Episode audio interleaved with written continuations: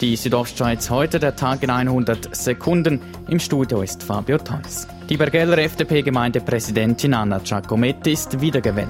Sie setzt sich im zweiten Wahlgang gegen ihren parteilosen Bruder Marco Giacometti durch und meint, die Arbeit einer Gemeinde ist wirklich zum größten Teil einer Gemeinde verwalten und schauen, dass es, dass es vorwärts geht, dass Finanzen stimmen und ich denke, bei dem habe ich können punkten. Zu den Herausforderungen im Bergell gehört in den kommenden Jahren unter anderem der Wiederaufbau von Bondo. Kostenpunkt 24 Millionen Franken. Als einziger Schweizer Kanton kennt Graubünden kein Kindergartenobligatorium. Dies soll sich ändern. Die Delegierten der Lehrpersonen Graubünden haben ein entsprechender Antrag genehmigt.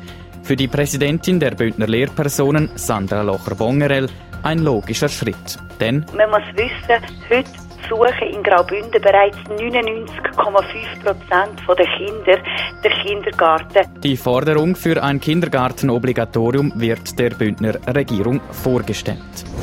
In der letzten Nacht ist oberhalb von Murg eine Wandergruppe vermisst worden. Die Gruppe wanderte in der Nacht vom Murgsee talwärts und verirrte sich. Bei einer Alphütte machten sie ein Feuer, um sich warm zu halten.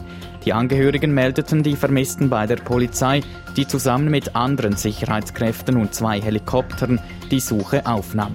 Um halb vier Uhr morgens wurde die Gruppe gefunden.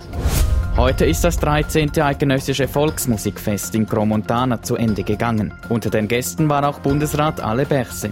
In seiner Festrede sagte er, die Musik sei für die Schweiz wichtig, weil die Leute sich treffen, zusammen musizieren und diese persönlichen Begegnungen, die sind sehr wichtig in einer Gesellschaft. Man lebt nur davon. Die Organisatoren hatten insgesamt mit rund 80.000 Gästen am Volksmusikfest gerechnet. Nach ersten Angaben der Organisatoren sind allerdings weniger Gäste gekommen, schreibt die Nachrichtenagentur Kisten Este. Die Südostschweiz heute der Tag in 100 Sekunden, auch als Podcast erhältlich.